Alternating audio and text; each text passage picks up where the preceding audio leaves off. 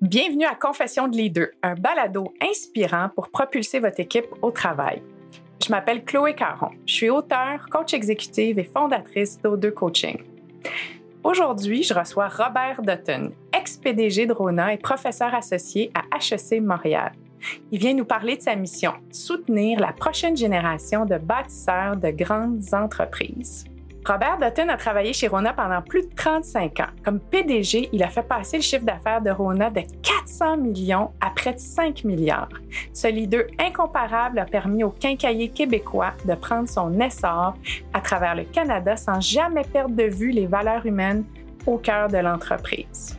Aujourd'hui, Robert Dutton enseigne à HEC Montréal. Il est très impliqué auprès de la relève dans plusieurs programmes de MBA, en plus de siéger sur de nombreux conseils d'administration. Il concrétise sa vision tous les jours avec la relève étudiante. Comme coach, je voulais savoir comment il est arrivé à inspirer des milliers d'employés afin d'atteindre un but commun. Voici donc ma conversation avec Robert Dutton, un homme qui n'a pas froid aux yeux. Je suis un peu euh, mégalomane de nature. Alors, j'aime ça, les petits projets, mais il faut que je vois de la possibilité de devenir gros. Puis ça a été une raison pour laquelle je dirais que j'ai eu un coup de cœur de quand je suis rentré chez Rona. Parce que moi, en fait, je suis un intrapreneur. Mm-hmm. Euh, l'entreprise ne m'appartenait pas, mais quand je suis arrivé dans cette entreprise-là, ma passion s'est développée quand j'ai vu les répercussions que l'organisation avait sur l'environnement. Donc, puis ça vient de son modèle historique. Euh, c'est une entreprise qui est née au monde en 1939. Euh, ils se sont battus comme francophones contre les fournisseurs anglophones. Puis quand il y avait de la difficulté, ils sont partis, ont fait le tour du Canada, du Québec pour trouver des petits euh, producteurs de clous à Yamachiche. Puis là, c'était Marcel. Tu vois, Marcel a grandi ta chair. Et ça, ça avait été de dire, bon, on peut faire une grande entreprise, ah. mais on peut créer une chaîne aussi de création de richesse qui n'est pas juste autour de l'entreprise, et dans notre cas, c'était les marchands, mais aussi dans l'environnement total. Et, on, tu sais, euh, moi, je suis rentré là en 77. Euh, c'était pas, euh, on ne parlait pas de responsabilité sociétale des entreprises, tu sais, le RSE, les ci, les ça, mais vraiment, c'était déjà dans les gènes de cette organisation-là. Ça vient probablement de nos origines de regroupement de petites quincailleries de village. Puis dans le village, le propriétaire, ben, il est sur le parvis de l'église à l'époque avec ses clients. Il est à l'épicerie. Il, il ne peut pas se cacher derrière. Il ne peut pas se cacher, puis il ne peut pas être un mauvais citoyen. Mais, mais cette notion-là de bon citoyen, ça vous animait alors que vous. Oui, bien ça, c'était que, tu sais, on peut on peut être riche je dis les mots plus vulgaires, mais on ne peut pas être riche en, trompe, en trompant le monde. Donc, on peut bâtir une grande entreprise, avoir des valeurs, euh, être honnête, avoir des éthiques. Et ça a été toute ma vie de chef d'entreprise, ça a été mon, euh, mon objectif de prouver qu'on peut avoir une grande entreprise, avoir une éthique irréprochable, des valeurs fortes, des valeurs aussi qui sont basées sur les êtres humains. Donc, la première priorité de l'organisation, c'est les personnes et de mettre les personnes au cœur du projet d'entreprise. Puis vous diriez que c'est ce qu'on dirait de vous et ce qu'on dit de vous comme leader que vous étiez justement alors que vous étiez président chez Rona, puis aujourd'hui dans les différentes entreprises ou, ou, les différents projets dans lesquels vous êtes impliqué, que votre leadership, c'est un leadership euh, d'inclusion, de, de, de, de de consensus. Comment vous le décririez justement, ce leadership? Que j'ai réussi parce que j'ai été capable de mobiliser les gens autour d'un projet qui était plus grand qu'eux. Mm-hmm. Puis qui était fou. Puis qui était fou, parce que, euh, veux dire, euh, c'était fou en 1939, parce que, Rona, la date d'enregistrement de l'entreprise, c'est le 2 ou 3 septembre 1939, qui est la même date que la, déclaration de la Deuxième Grande Guerre mondiale. C'est vrai. Alors, tu sais, là, tu dis, là, on voit les batailles qu'ils ont eues dans les années 60, les batailles pour la reconnaissance du fait français, d'être servis par les entreprises en français. Tu sais, on est des patriotes. Donc, d'être arrivé de dire, puis après ça, ben, tu sais, en 2000, quand on a décidé, de, en 95, quand on a décidé de faire des grandes surfaces, euh, en 2000, lorsqu'on a décidé d'aller au Canada, 2000, quand on a décidé de devenir une entreprise publique, à chaque fois, on a annoncé la mort de Rona. Comment j'amène justement des gens qui font partie d'une coopérative avec un mindset et un état d'esprit bien spécifique, qui sont probablement très contents de faire partie de cette coopérative-là pour ce que ça leur donne, à opérer ce shift-là? Vous avez parlé de vision, mais il y avait bien plus que ça. Ça a été quoi, mettons, vos trois éléments de succès pour opérer ce shift-là? Bien, je, dirais qu'on avait une, une, très bonne planification stratégique, ou en tout cas un bon modèle d'affaires qu'on a adapté à notre croissance. Mais pour moi, euh, ce qui me fait vraiment ce qui m'allumait, c'était j'aimais beaucoup la planification stratégique. Le jeu de regarder les concurrents, où ils s'en vont, qu'est-ce qu'ils font, le consommateur, qu'est-ce que veulent nos clients, tout ça. Puis le, fait que je me suis toujours placé comme quelqu'un qui qui était en avant de la parade, si on peut dire, pour que les marchands me suivent. C'est-à-dire, moi, je sais qu'est-ce qui va arriver. Moi, je sais ce qu'il va faire. Euh, donc, deuxièmement, une exécution rigoureuse et disciplinée. la troisième chose, qui fait peut-être la, première, c'est que j'ai été capable de mobiliser les gens. Si je, je, savais comment mobiliser les personnes, les intégrer, les faire participer, que ces gens-là prennent le projet de l'entreprise comme si c'était leur, sans que l'entreprise donne un sens à leur vie, parce que sinon, tu en fais des work alcooliques, c'est une maladie mentale. Fait que votre, idée de la mobilisation, c'est pas que les employés ou que les gens vivent par leur entreprise, mais qu'ils se sentent engagés, animés, passionnés par ce qu'ils font, puis que ça crée quelque chose de plus grand qu'eux. C'est ce que vous avez dit. Ça. Ouais. Tu sais, quand une fois, autour des milieux des années 2000, je, faisais des lunchs de la culture. Donc, mhm. je m'assoyais, puis une fois, j'avais dit à mon équipe, on va faire des lunchs de la culture, on va faire une petite période avec des gens qui ont plus que 25 ans d'ancienneté dans l'organisation. Puis on en avait beaucoup. Mais pourquoi ils sont restés 25 ans, 30 ans, 35 ans, 40 ans? Puis la réponse qu'on avait, qui n'était pas définie, mais qui était, bien Robert, nous autres, on a l'impression qu'on fait quelque chose de plus grand que notre job. Mm-hmm. On participe à quelque chose. Donc, moi, puis ça, ces employés me disaient, ben moi, tu sais, je, je, lance les factures, mais je sais que ce que je fais, ça sert à plus que ça. C'est drôle parce que en vous écoutant, Robert, là, je veux dire, euh, vous avez quelques cheveux blancs quand même. Là, oui, oui, oui, oui, Et, en même... Et en même temps, il y a comme des éléments vraiment qui peuvent parler à la génération, même plus jeune, là, pas mal plus jeune, pas mal plus jeune que, la mienne, qui est cette, euh, ce bon citoyen de créer quelque chose qui est plus grand que soi. Il me semble que les plus jeunes, ceux qui vont nous porter dans pas longtemps, c'est ça qui les allume. Bien, c'est pour ça que je fais HEC. Ben, c'est ça. C'est pour ça que je fais avec les jeunes entrepreneurs parce que j'ai retrouvé ça aussi. Puis j'enseigne, j'enseigne à la maîtrise à, des gens plus vieux, mais j'enseigne aussi au bac en première année. Hmm. Et honnêtement, j'ai trouvé ça difficile, mais je me suis aperçu justement que ce que j'avais fait, ce que je disais, c'était très porteur pour eux autres. Ça les allumait beaucoup.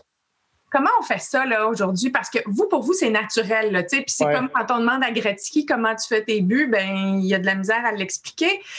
Mais vous qui êtes professeur, vous avez déjà posé, vous avez pris du temps d'y réfléchir. Comment on fait pour mobiliser les gens puis qu'ils le sentent? Fait que vous avez parlé de lunch de la culture, je trouve ça intéressant. C'est quoi les autres tactiques que ben, vous avez faites qui ont aidé la, mobilisation? La plus là, écoute, j'aurais pu vous répondre là, tantôt à votre question, les trois choses, communication, communication, communication. Mm-hmm. Mm-hmm. Moi, j'ai privilégié la rencontre avec les gens. Mm-hmm. Donc, j'ai été, et puis en fait, je réalise que j'ai été professeur toute ma vie. Parce que, c'est une coopérative, prendre la décision, c'est un processus qui est assez long. Donc, j'ai beaucoup passé de temps à expliquer. Euh, les, les, employés à expliquer le modèle. Tu sais, on faisait un changement, Écoute, je prenais le temps, je l'expliquais à nos équipes. Après ça, je partais sur la route.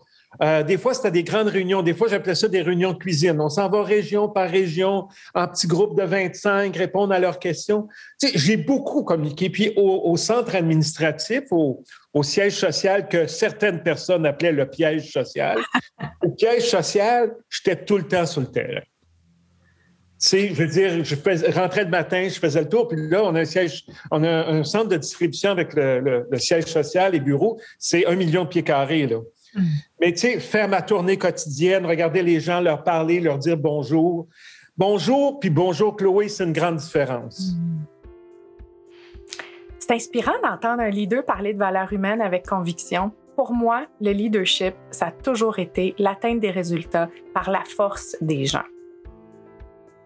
Sauf que quand je suis rentré chez Rona, puis j'ai vu cette mission-là, puis moi, mon père avait une quincaillerie Rona, on était le, magasin type, là, une petite quincaillerie. Mon père, ma mère qui travaille dans le magasin, puis nous, on travaille tous, puis, tu sais, quand je me suis rendu, je me suis dit, je sauve pas ma job, je permets à des entreprises, à des familles. Tu sais, on, on disait, on a des membres, les coopératives, c'est des membres, mais dans le fond, les membres, c'était des familles, comme la mienne. Alors, ce qui me pousse, mes coups de pied dans le derrière venaient du fait de dire, j'aide des familles à grandir, puis j'aide des familles à se développer. Euh, c'est ça qui a fait que, ben, aussi, c'est que, comme je disais tantôt, dans une coopérative, es tout, puis je rentré au marketing. Je rentré quand le marketing commençait. Donc, j'étais toujours en train de vendre mes programmes. Expliquer mes, mais, mais vendre les programmes, c'est pas dire vous êtes obligé, tu sais, c'est vendre, c'est voici la solution, voici, le, voici la situation, voici les, les alternatives qu'on avait.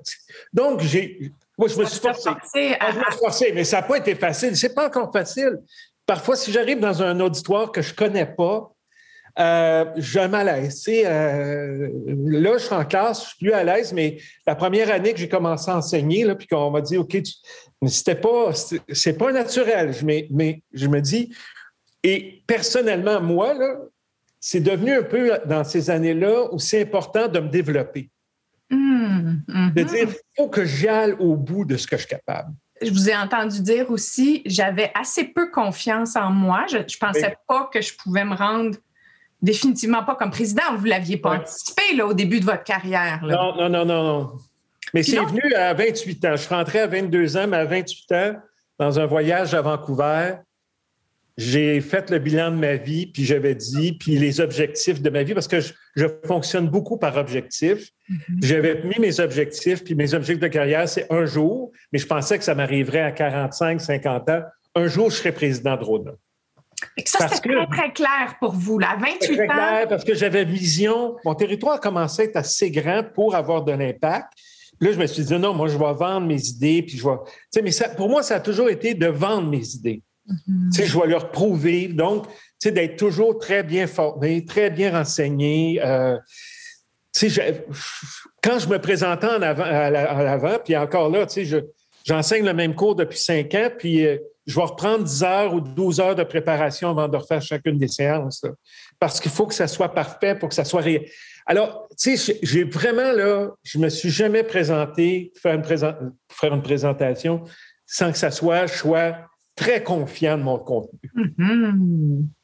Puis là, donc, faisons ce pont-là peut-être un peu plus justement avec les HSC. J'entends la même passion là, que si vous étiez président chez Rona, là, je ne me trompe pas. Là. Euh, avec cette passion de dire je veux redonner, je veux équiper, je veux les outiller à pouvoir continuer à contribuer à l'économie du Québec, c'est ça? Oui, ben, créer, ben, euh, je veux continuer à contribuer. Euh, en, entre parenthèses, là, je veux au moins avoir la chance de passer mon message. Allez-y, ben oui. On peut être une grande entreprise, réussir, puis on n'est pas obligé de tromper les gens. Oui. Puis on peut être honnête, puis avoir de l'éthique et des valeurs. Ça, c'est ça, là, maîtrise back, euh, maîtrise exécutive. Pour moi, de répéter ça, c'est comme une mission que je me suis donnée. Tu sais, je me dis, des mauvais gestionnaires, on en a déjà. On n'en a pas besoin. Des gens qui sont pas capables. Parce que je le veux avec les entrepreneurs, je l'ai vu avec Rona, puis après ça, ben, depuis euh, presque neuf ans maintenant, je suis avec des entrepreneurs. La gestion du, personnel, c'est la partie la plus difficile. Et c'est la partie qu'ils n'aiment pas. Ça les remet en question, ça les challenge. Alors que pour moi, c'était la partie la plus, pas facile, la plus complexe, mais la plus satisfaisante quand j'avais réussi. Mm-hmm. Donc, je suis là pour ça. Puis en plus, ben, je suis là pour former avec des jeunes, euh, des jeunes entrepreneurs que j'adore ça. Puis comment je, suis en mission. Honnêtement, là, je suis en mission. Moi, mon modèle, Chloé, c'est l'homme qui plantait des arbres, Elzéar Bouffier. Regardez le film au revue. Vous pouvez aller. Euh, Jean Giono a redonné les droits à l'humanité, donc il n'y a pas. Et je me dis, je vais faire une différence dans le temps. Lui, il a commencé à planter des arbres. Un arbre à la fois. Un arbre à la fois impacts. Puis je me dis, je ne verrai pas la fin. Je ne verrai pas l'impact. Mais j'ose croire, parce que quand je finis mes cours, j'entends toujours des gens qui me disent, vous m'avez fait grandir. Ça, pour moi, c'est le plus beau, c'est ma paye, ça. Moi, je fais ça en bénévolat. Mon implication en HEC, c'est ma paye, c'est vous m'avez fait grandir. Là, je me dis, si j'ai réussi ma mission, c'est ça, faire grandir les gens. Vous et moi, on dit la même chose parce que je dis tout le temps la même chose. Je dis à mes clients, j'accepte d'être payé, là, j'accepte. Mais ma vraie, vraie, vraie paye, là, c'est quand les gens me disent ça. La même chose que vous. Comment on sait quand on a réussi euh, vous avez dit tantôt là justement que la gestion du, personnel, c'est ce qui c'est complexe, mais c'est ce qui vous a apporté le plus de satisfaction quand on réussit. C'est quoi qui nous dit qu'on a réussi? Ben, je dirais que c'est parfois c'est des il faut apprécier les petites choses. Tu le verras pas euh, dans des mais les gens qui font bien leur travail, les gens qui vont euh, euh, leur engagement qu'ils vont avoir par rapport à, leur emploi, le sentiment d'appartenance qu'ils ont à l'organisation. le petit plus, ben, tu sais, moi, je le voyais beaucoup sur le petit plus qu'il va donner à notre clientèle. Mm-hmm. C'est le client qui le sait, en fait, en bout de compte. Hein? Son expérience. Ouais. C'est son expérience qui est traduite par le, feeling. Oui, oui, oui.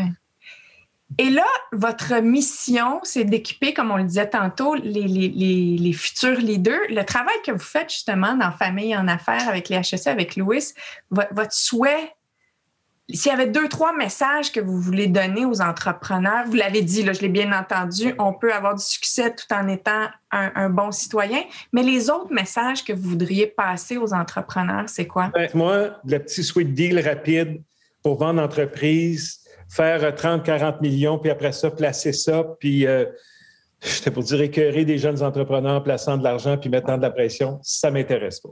Moi, ce qui m'intéresse, c'est des gens qui veulent bâtir des grandes entreprises. Donc, ce que j'aime, c'est ça, puis je pense qu'on va, je pense qu'on va réussir. Ça le problème, c'est que ça n'en prend pas mille. Mm-hmm. Au Québec, on aurait 10 grands bâtisseurs pour refaire des CGI, pour refaire des gens coutus, pour refaire des bombardiers sans faire les erreurs de la fin. On, on, deviendrait une société riche. Préparer la relève, les entreprises, ils ne préparent pas la relève. Tu sais, les statistiques sont claires là-dessus. Puis je l'ai vu, je, tu sais, je, ils ne préparent pas la relève. On a besoin de préparer notre relève. J'ai fait deux ans, avant de rentrer à HEC, j'ai fait deux ans l'école d'entrepreneurship de Beauce avec des entrepreneurs. Puis je le voyais aussi, c'est un entrepreneur à qui tu dis est-ce que tu as préparé ta relève, il entend quand est-ce que tu t'en vas? Quand est-ce que tu prends ta retraite? Ouais. Tu t'exites de, ta, de, ta, de ton identité propre, en fait. Hein? Exactement. Exactement. Alors, puis, il y a le fait aussi qu'au Québec, on dirait qu'on manque d'ambition. C'est-à-dire que, puis là, je vais paraître peut-être un peu euh, fou, mais si on a 10, 30, 40 millions de dollars, on a suffisamment. Oui. On a un chalet, on a une maison, puis on a un condo en Floride, on est riche. On a, on a atteint ce qu'il fallait atteindre. C'est correct. Alors que c'est pas juste ça. C'est quoi? Bien, à mon avis, c'est de faire ce qu'on a fait, de, faire un écosystème, mm-hmm. de s'assurer qu'on bâtit dans le crise va avoir des répercussions positives sur l'économie d'ensemble du, du, Québec. Puis après ça, nous, on a décidé de faire le Canada aussi. Donc, et, ça, de, puis ça, de bâtir une entreprise puis qui va être exemplaire au niveau de l'implication sociale, de sa responsabilité sociale, environnementale. On, a besoin de ça. On n'a pas besoin des, on n'a pas besoin de bâtisseurs pour faire des juste des entreprises à l'argent. Puis, mais on a besoin des bâtisseurs qui vont avoir un impact positif. Chez Rona, notre valeur qui était le respect de la dignité humaine au-delà de toutes les différences si on fait les valeurs des entreprises, on disait, on marque respect, mais respect de quoi? Là? Mm-hmm, mm-hmm. Respect de la dignité humaine au-delà de toutes les différences.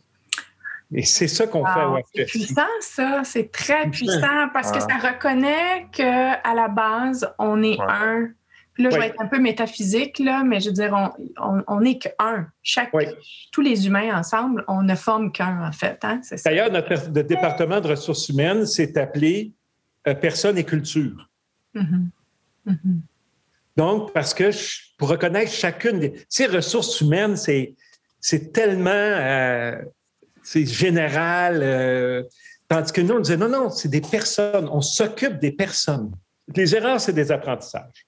Mm. Pour moi, et les, ce que les, les, une chose que je reproche aux, aux entrepreneurs, beaucoup, c'est la réflexion.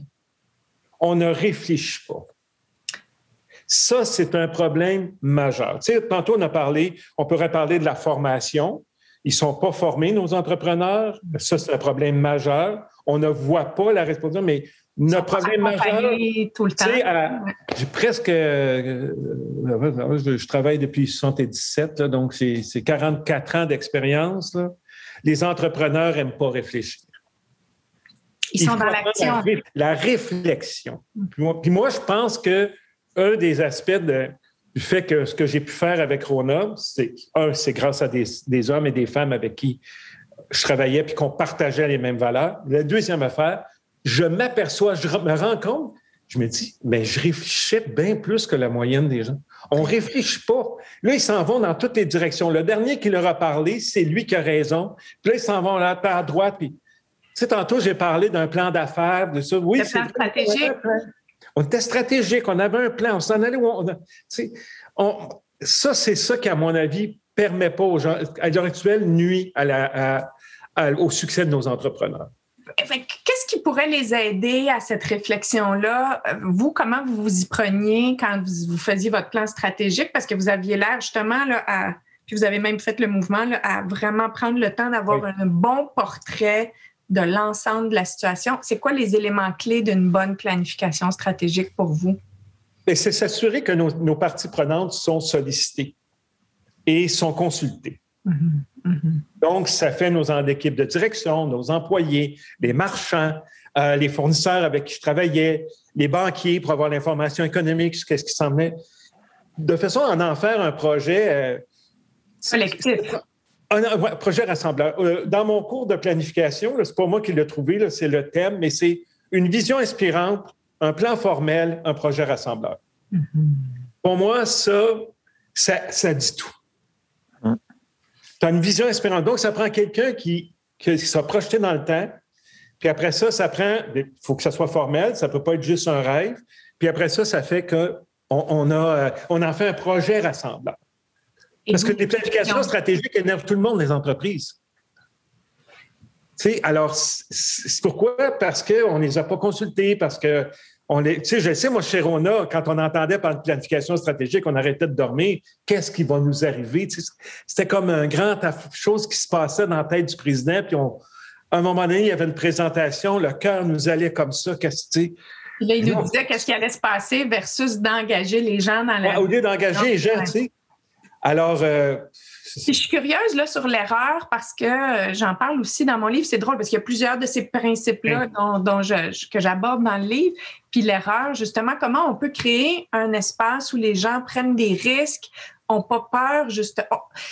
On, l'intention de faire les choses bien, mais vise pas la perfection à un point tel que ça les bloque, puis que là, il n'y a pas d'innovation. C'est pas ce que j'entends dans ce que vous dites. Au contraire, on a bien réfléchi, on exécute, mais il y a ce désir de se dépasser tout le temps qui fait qu'on prend. Ouais. Ben, tu sais, dans la réflexion, tantôt, j'ai oublié, c'est ça j'ai oublié de dire, là, euh, c'est toutes les post-mortem. Hmm. On ne fait jamais de post-mortem dans les entreprises. Chez nous, on faisait des post-mortem. Puis là, quand on parle de post-mortem, c'est pas trois jours à l'extérieur. Hmm. Mais souvent, notre plan stratégique était très défini, nos, nos, priorités étaient très définies, nos objectifs étaient très définis. Si arrive une étape on peut-tu prendre une heure pour dire qu'est-ce qui s'est passé?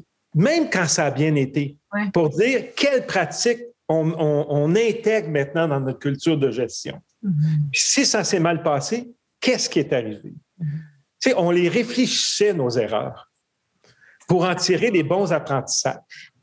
J'appelle ça, moi, le after action review, là, qu'est-ce qui s'est bien passé, qu'est-ce qu'on peut modifier, puis... Qu'est-ce, qu'est-ce qui est un go et stop? Si j'avais les mots go et stop. Qu'est-ce qui est un go puis qu'est-ce qui est un stop? Ça, on ne le refait plus, là. Puis, tu sais, c'était pas. Euh, on le faisait. Euh, bon, par exemple, on avait une, réunion annuelle de présentation de nos programmes au mois de novembre. Un gros truc, 2500 personnes. Puis, honnêtement, ça finissait toujours euh, grandiosement. Puis c'était. Mais j'obligeais, quand on rentrait le lundi matin, de dire Attends une minute, on va repasser chacun des événements. Qu'est-ce que bien été? Puis c'était, les gens savaient aussi que, Robert, oui, mais est-ce qu'on peut faire mieux encore? J'ai pris six mois de congé sabbatique à 42 ans. Hein, Puis vous avez fait quoi? Sur, le sens, de la vie. Alors, euh, c'est sûr que pour moi, la réflexion, l'introspection, puis l'introspection, les gens parlent, c'est comme quelqu'un qui joue dans le nombril, là, euh, mm-hmm. alors que moi, l'introspection, c'est quelque chose de naturel. C'est toujours dans le but de dire comment je vais devenir une meilleure personne. Mm-hmm. Dans le fond, pour avoir du succès comme les deux, il faut être à l'écoute. Puis aussi, il faut être guidé par un instinct. L'instinct, euh, c'est ce qui nous donne la confiance que quand on avance, on avance dans la bonne direction dans le fond, comme les deux, peut-être qu'on peut se faire plus confiance puis suivre notre instinct plus souvent qu'on pense. Dire je suis humble, ça veut dire que tu ne l'es pas, là. Euh, c'est pour ça que je ne vous ai pas posé la question directement. C'est très drôle. Mais parce qu'il y eu une déception, j'avais dit oui, je très humble. Mais honnêtement, j'ai toujours su que j'ai jamais réussi seul. Mm-hmm. Que j'ai besoin des autres. Mm. Alors, c'est ce qui fait que j'ai une relation avec tout le monde peut m'apprendre quelque chose. Tout le monde, tout le monde, tout le monde. Et j'ai besoin de tout le monde pour réussir. Tu sais, je donne souvent l'exemple du gars qui faisait, ou de la fille qui faisait le nettoyage des toilettes euh, dans les magasins. Mais il participe à l'expérience client. Clairement, clairement. Et si je ne reconnais pas son travail, puis je ne sais pas que il n'y a rien de plus choquant pour un client de se retrouver dans une salle de bain sale et pas accueillante. Et... Alors, tout le monde avait sa part de succès dans cette organisation-là. Je pense que j'encourageais tout le monde à les reconnaître. Robert, j'ai envie d'être euh, un petit peu généreuse avec vous. Là. Comme, c'est comme l'humilité. Là. On ne peut pas se qualifier de généreux ou pas, là, mais à l'image de votre générosité, j'ai envie de vous donner des copies de mon livre pour vos étudiants à la maîtrise, si ça peut être intéressant pour, euh, vous.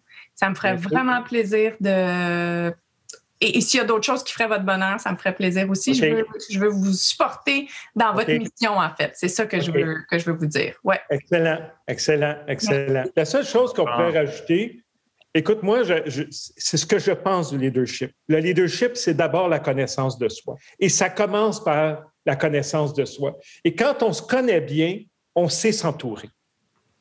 Puis on a l'humilité d'aller chercher les bonnes personnes qui vont venir contrebalancer nos faiblesses. Et c'est là qu'on va créer une équipe qui est homogène, qui est cohérente, qui est authentique, qui est efficace. Moi, mes introspections, c'est pour me connaître. Alors, c'est l'importance, ça, c'est un des points que j'enseigne à HEC, surtout à la maîtrise exécutive, toute la connaissance de soi. Parce que souvent, dans ces programmes-là de maîtrise, on a beaucoup d'ingénieurs, d'informaticiens, d'avocats, tout est là. Il n'y a aucune relation avec le cœur, les sentiments, les émotions. C'est de la faiblesse. Alors, j'ai souvent une semaine pour, euh, avec mon collègue Cyril Sardet, on a une semaine pour essayer de leur faire comprendre que c'est pas ça.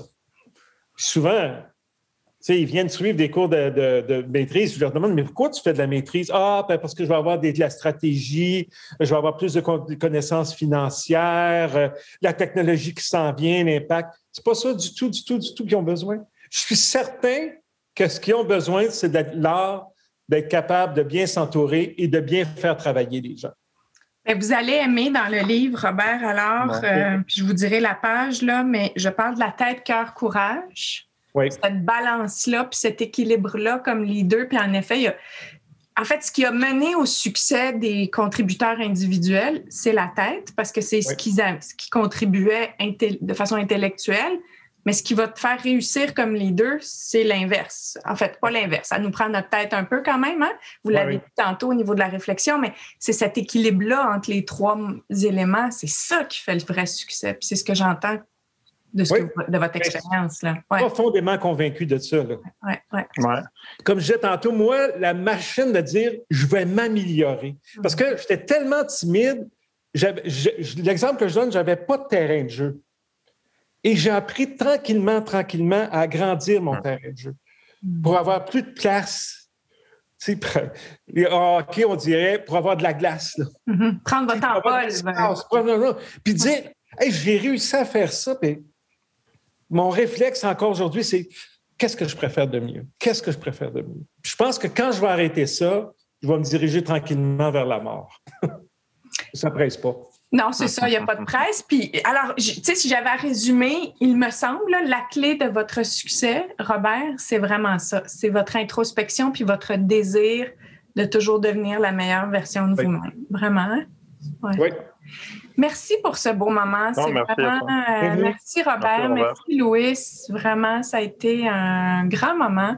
J'ai hâte que nos auditeurs puissent entendre ça. Puis euh, je vous l'envoie. Après ça, vous pouvez partager ça à qui vous voulez. Vous pouvez même l'utiliser dans vos classes si jamais c'est pertinent. Vous en faites ce que vous voulez. Ça vous appartient aussi. Merci. Merci pour votre temps. Ça me fait plaisir, Chloé. Merci. Merci, Merci, Louis. Merci, Robert. Bonne journée à tout le monde. Robert Dutton, son autobiographie Mise à niveau est disponible en librairie. Je tiens à remercier Luis Felipe Cisneros Martinez pour sa précieuse collaboration dans la production de cette entrevue. Si cet épisode de Confession de leader vous a inspiré, je vous invite à le partager et à publier un commentaire sur Apple Podcast. Chaque semaine, retrouvez-moi sur mon compte LinkedIn pour des contenus sur le leadership. Vous pouvez aussi suivre O2 Coaching sur LinkedIn, Facebook ou encore visiter o2coaching.ca pour en savoir plus sur la manière dont on peut vous aider à propulser votre équipe. Je m'appelle Chloé Caron. Comme d'habitude, je vous invite à être inspiré et inspirant.